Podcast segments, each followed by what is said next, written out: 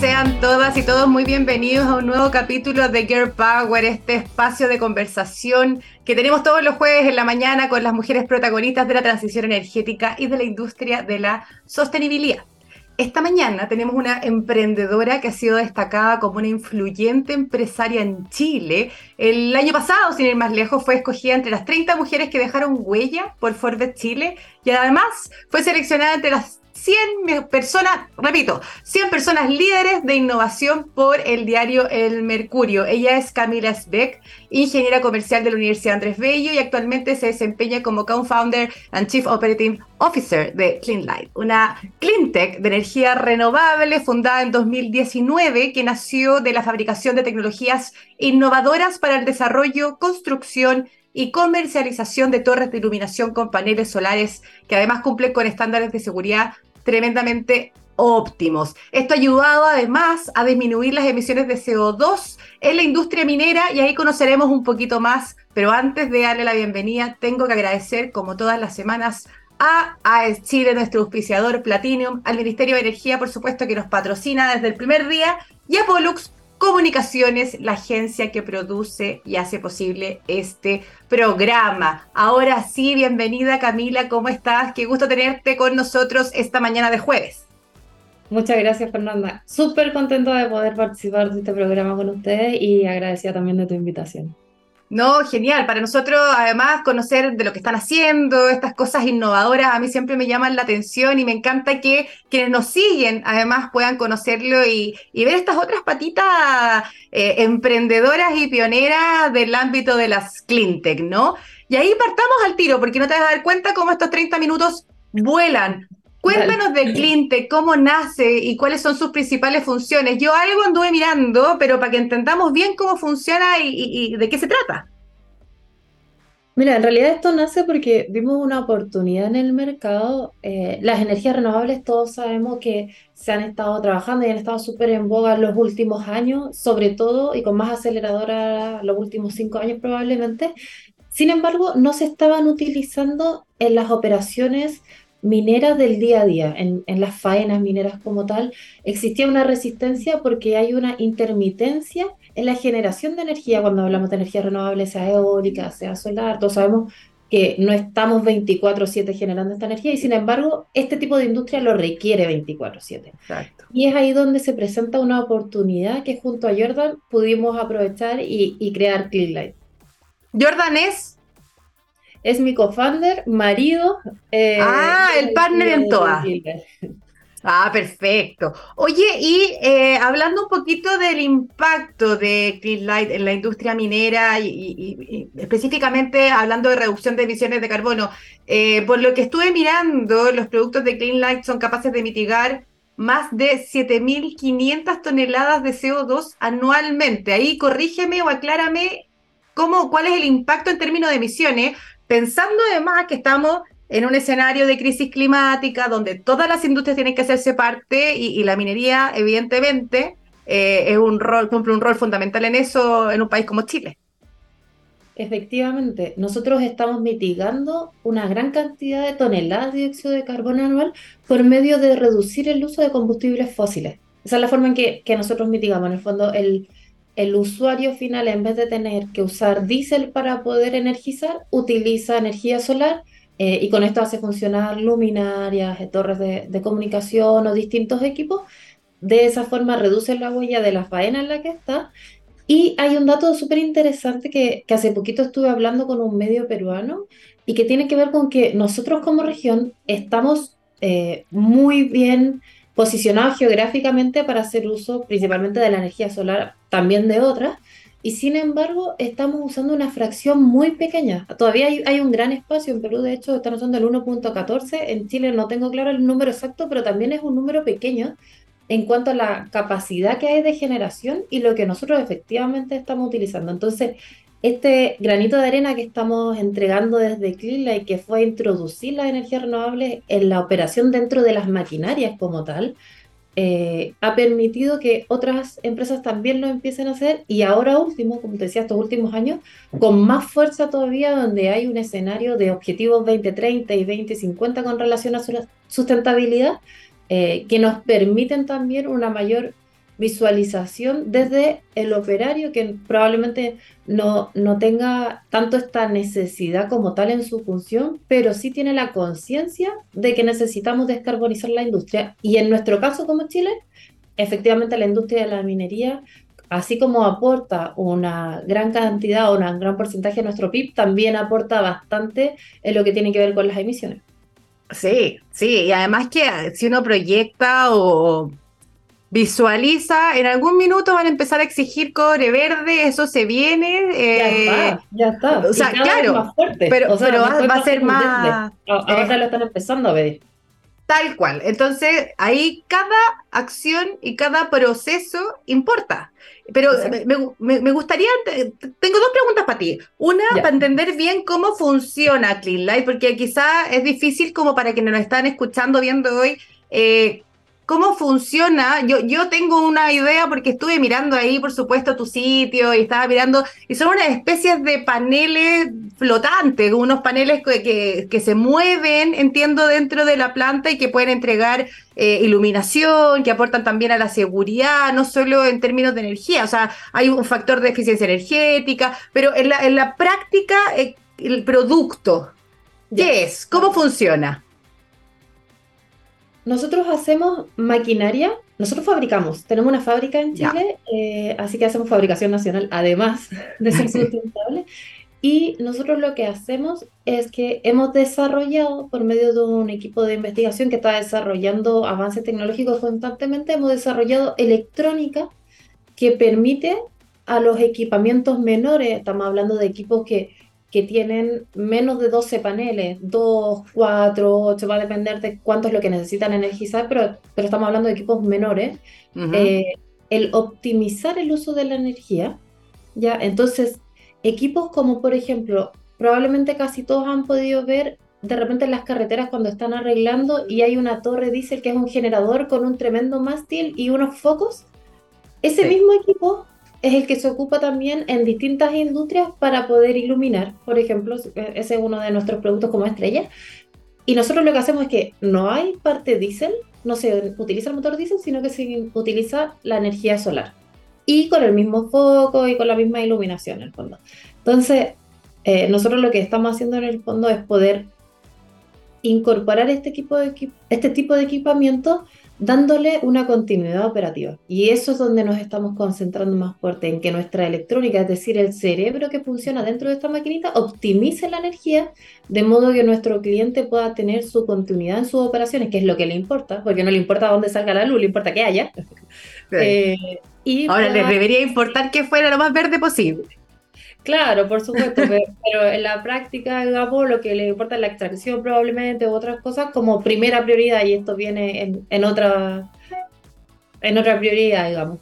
Entonces, nosotros tenemos estos equipos que iluminan y como producen energía, como tú bien dijiste, puede que en vez de tener focos tengan una antena y por lo tanto provean de Wi-Fi, eh, pueden tener focos y además tener cámaras, entonces puedes vigilar, son equipos en el fondo que además son muy fáciles de transportar porque son móviles, eh, no ocupan un gran espacio, sobre todo en estos lugares que son aislados, muchas veces el espacio tampoco es un gran problema, no producen ruido, no se les cae aceite porque no tienen. Entonces, finalmente, por el lado de, de la optimización del recurso, son muy buenos porque además dejas de estar comprando constantemente el diésel.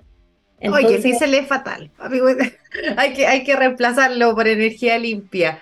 Camila, tú... te ayuda a reducir costos también en, en el camino. Con mayor razón, no hay motivo para no migrar hacia las energías renovables cuando se están haciendo los avances tecnológicos para que sea efectivamente algo que te funcione y que pueda cubrir tu necesidad energética. Totalmente de acuerdo. Y, si hay que meterle algo de Luca, es un tema de inversión. Es una inversión que al final también va, a, aportar a tu bolsillo y al planeta.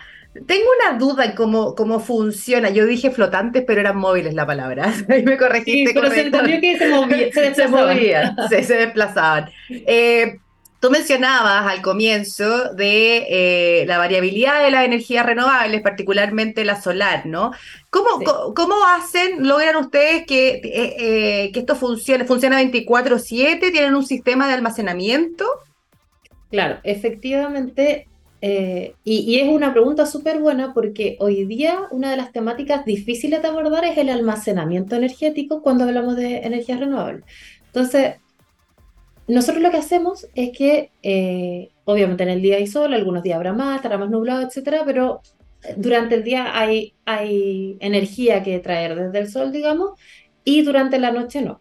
¿Qué es lo que hacemos con esa intermitencia? Nosotros tenemos bancos de baterías, que son nuestra forma de almacenar esta energía.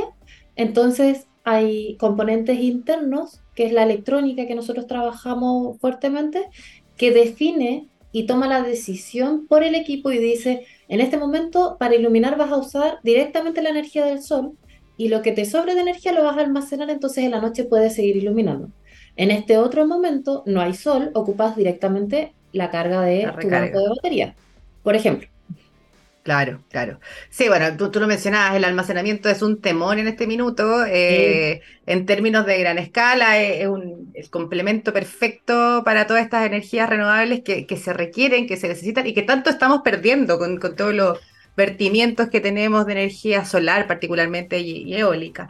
Quiero, quiero sacarte un poquito de, del proyecto, del producto de, esta startup tan interesante, eh, aprovechando tu experiencia y toda esta vinculación que has tenido con, con, la industria minera. Eh, ¿Crees que se están tomando en serio el tema de cambio climático, calentamiento global? ¿Se están tomando acciones suficiente y al ritmo que requiere la acción climática?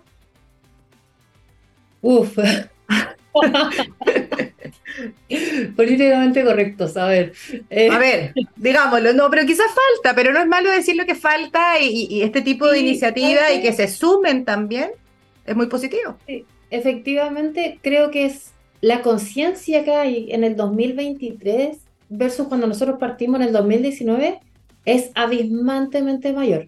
Hoy día hay una conciencia, hay una preocupación, es, es un tema, eh, se especifican equipos como los nuestros, puntualizando energías renovables.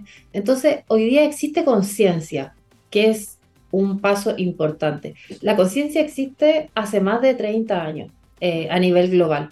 O sea, el, el, otro día escuché a la ministra de Sustentabilidad de las Maldivas decir que en el 89 hubo un congreso sobre sustentabilidad y la emergencia climática. Y yo quedé así como, yo nací ese año.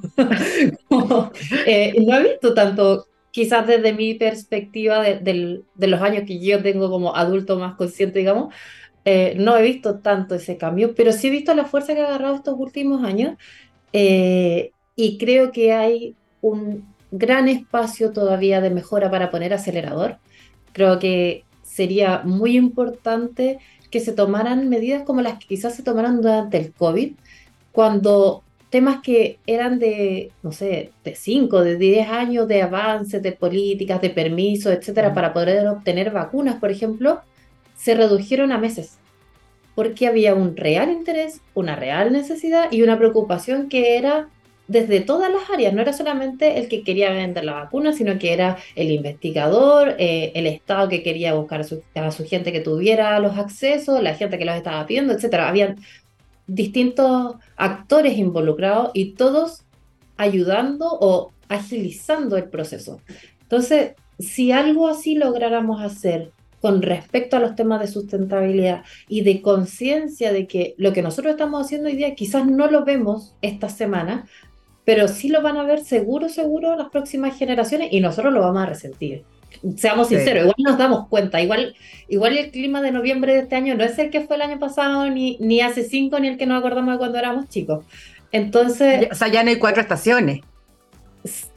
Por eso, ya, ya lo estamos sintiendo, nos podemos ir medio acostumbrando, pero va a ser cada vez más fuerte y el espacio de mejora en la aceleración que necesitamos, el empujón que tendríamos que estar dando es bastante amplio. Nosotros en Chile tenemos ya eh, pasos avanzados que nos ponen en delantera con respecto a algunos de nuestros vecinos, donde también se está empezando a tomar esta conciencia, quizás con un pequeño despase, pero ellos también están empezando a tomar esta conciencia. Es un trabajo que no es de una nación, es un trabajo que tiene que ser de los distintos actores y de muchos países y ojalá de todos de esa forma va a poder ser realmente un resultado y aún así nosotros tenemos que ser conscientes de que cada uno puede estar aportando algún granito. Todos podemos ser agentes de cambio. Yo soy una convencida de eso, desde cada rincón y de cada labor que hacemos. Y yo creo que, que le diste el clavo una cosa que es muy complicada en términos de acción climática, y es Claro, ¿por qué se movilizó todo en el marco del COVID? Es porque lo vimos, porque lo sentimos, porque la gente se moría y se moría Estamos ahí. asustados también. ¿Qué estaba pasando? Que si no hacemos esto nos vamos a morir todos y ah, hagámoslo. Y se logró. Lo que pasa es que aquí no va a pasar lo mismo. Y eso es un poco lo que hay que, hay que generar conciencia y un poco tratamos de reforzar eh, con las distintas conversaciones que tenemos en Gear Power. No lo sentimos hoy, tú también lo mencionaste, vamos sintiendo de a poquito estas cosas raras climáticas, eh, estos eh, momentos extremos de full lluvia, de, mega sequía, pero esto tarde o temprano nos va a impactar, si no lo logramos mitigar de una forma importante, muy, muy fuerte. No nos vamos a morir al tiro como con el COVID, pero nos va a impactar, nos va a impactar.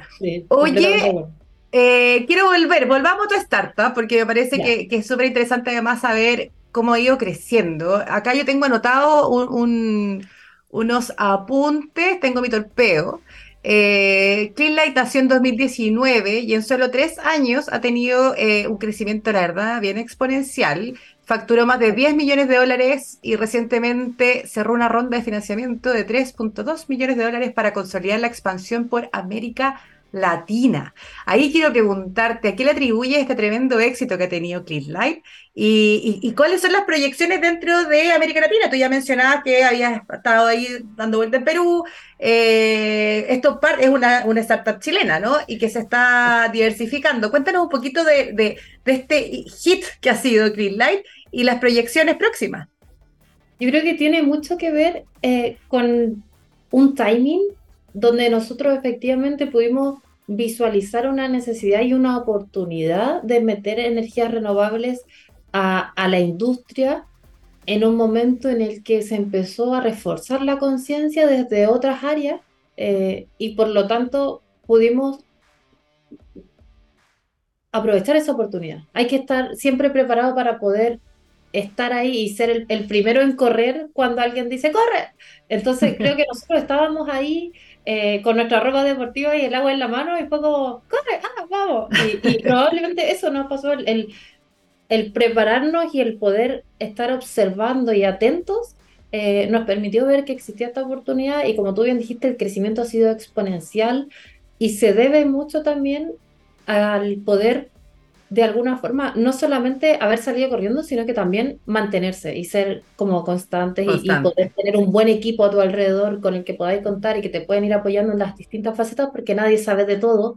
Entonces, eh, por ese lado ha sido un trabajo de equipo que, que, creo que tiene que ver también con, con el buen timing de la concienciación que se ha hecho o que se ha tenido en, en los temas de energía renovable y con estar ahí muy preocupados de que más que el producto como tal, la solución, el ser capaces de solucionar la necesidad que el cliente tiene más que lo que uno cree que debería hacer eh, porque uno piensa que es la mejor opción, sino que lo que realmente resuelve una, una necesidad, te da el espacio para que el cliente vuelva a ti después. Y eso da un, una, un sentido de conocimiento de, de, oye, pasó esto y me funcionó, no sé qué, y al final se empieza a armar una, una bolita de nieve. la voz. Que nos ha permitido, como tú bien mencionaste, ahora estar ya con oficinas en, en Colombia. Eh, yo estoy viviendo en Miami. Nosotros estamos también ya fuertes con clientes en Perú, con algunas otras cosas. Tenemos como muy spot, pero otros clientes dentro de América Latina que nos han comprado varias unidades.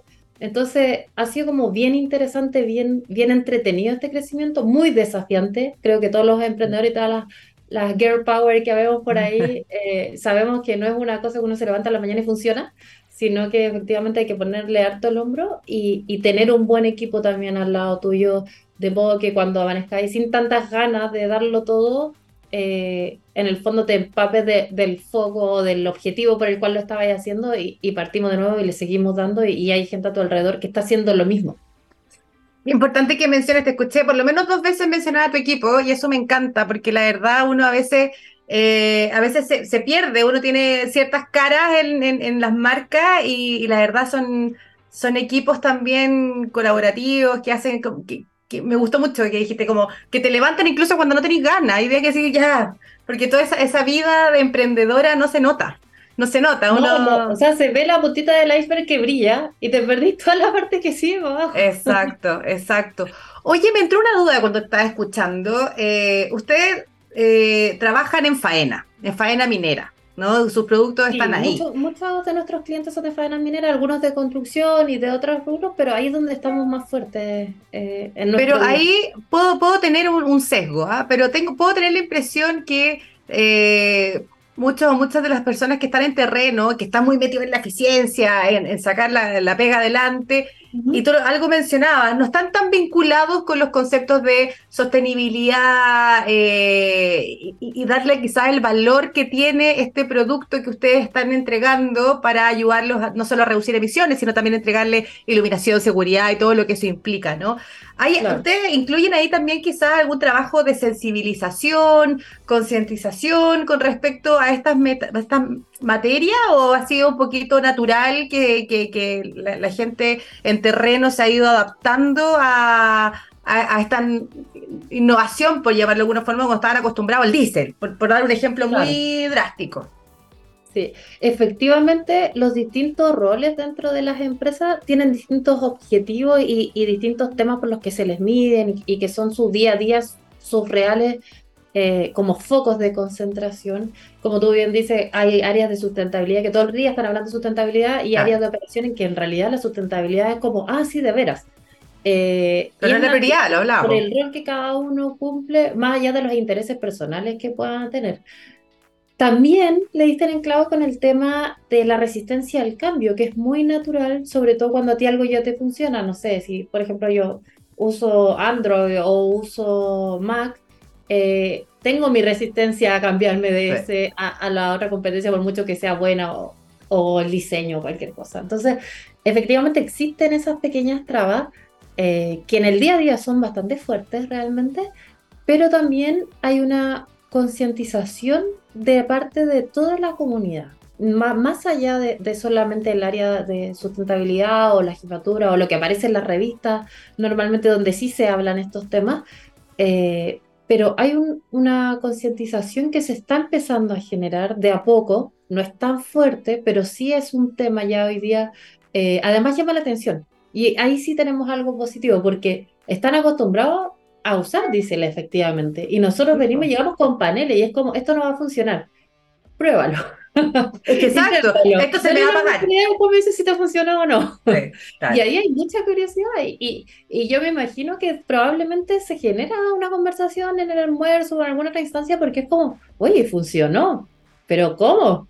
Entonces, eh, de alguna forma igual se está generando este movimiento y yo creo que la, gente alrededor, no solamente desde la minería, sino que también las comunidades y otras personas que son como los stakeholders de, esta área, eh, están poniendo un énfasis en el punto de la sustentabilidad de las energías renovables, como también lo están haciendo hoy día los clientes. Tú muy bien hablaste de que se está ya empezando a hablar de los minerales verdes. Entonces, efectivamente, ya no es solamente un tema de que porque nos importe, ahora también hay un factor económico de por medio. Sí, sin duda, sin duda. Hay, hay, ya no es solo un valor agregado por un tema de ser sostenible, sino que ser sostenible es el desde también. Claro, y eso nos permite poder apuntar a avanzar un poco más rápido, cuando en realidad deberíamos quizás tomar conciencia del tema de la importancia de la sustentabilidad y sin embargo mezclarlo con factores económicos nos permite avanzar más rápido. Sí, sin duda, especialmente en industrias tan dirigidas a la efectividad. Nos queda muy poquitos minutos, pero no quiero dejar de preguntarte. Eh, yo recordé en, la introducción que el año pasado fuiste elegida entre las 30 mujeres que dejaron huella por Forbes y eh, fuiste seleccionada entre las 100 personas líderes de innovación por el diario Mercurio. ¿Cómo recibes estos reconocimientos? Y, y en este breves minutos que nos quedan, quizás qué mensaje le dejarías a esas mujeres que están pensando en emprender en estas industrias tan masculinizadas como, como lo son la minería, la energética, para darle este espaldarazo de que sigan adelante y, se animen, independiente que a veces no tengan mucha ganas de levantarse, como decías tú, que, que, el peso de alguna forma sea muy fuerte. Sí, yo la verdad es que recibo eh, este tipo de reconocimientos que son para mí como wow, como yo misma digo, wow, ¿cómo pasó esto? Eh, lo, lo, recibo con, con mucha humildad, sé que hay espacios todavía para seguir haciendo cosas y para seguir mejorando. Y creo que son de alguna forma, como tú bien dijiste, un espaldarazo que te dan de, de oye, sí, así, o, o no solamente eh, queda para ti y tu equipo el saber que están haciendo cosas significativas e importantes, sino que se está empezando a visibilizar lo que están haciendo.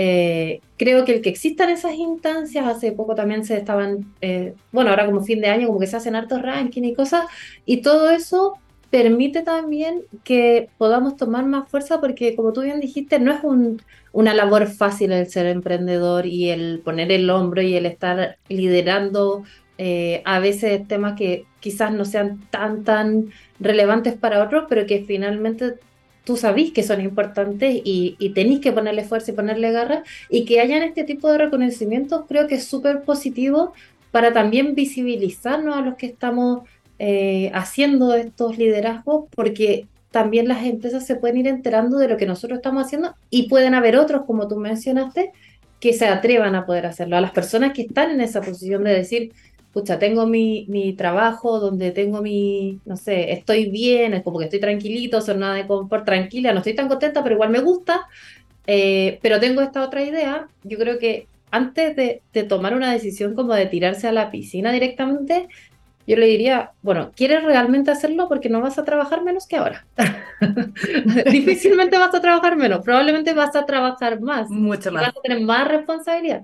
Entonces, si realmente hay algo que te estamos viendo hacerlo y aún así, consciente de eso, lo quieres hacer, es sumamente importante y va a ser probablemente un aporte a toda la comunidad el que lo pueda efectuar, aunque te equivoques en el camino. Sería muy bueno quienes están en esa posición eh, y, a la gente que se acerca a mí de repente a preguntarme cosas como esta, el buscar a alguien que quizás te pueda ir ayudando o quizás no alguien, quizás una comunidad de algo, eh, no sé, de esta forma no estar tan solo y también saltarte algunos errores que uno como novato no tiene cómo saber que, que le pueden pasar y cuando ya lleváis un par de años es como lógico que tenéis que hacer o no hacer alguna cosa. Oye Camila, muchas gracias. Llegamos a la hora y, me quedo con lo último que dijiste que me parece tremendo. Hay que apoyarse, apoyémonos, eh, especialmente nosotras, apoyémonos. Eh, la, las emprendedoras, las mujeres que estamos en esto.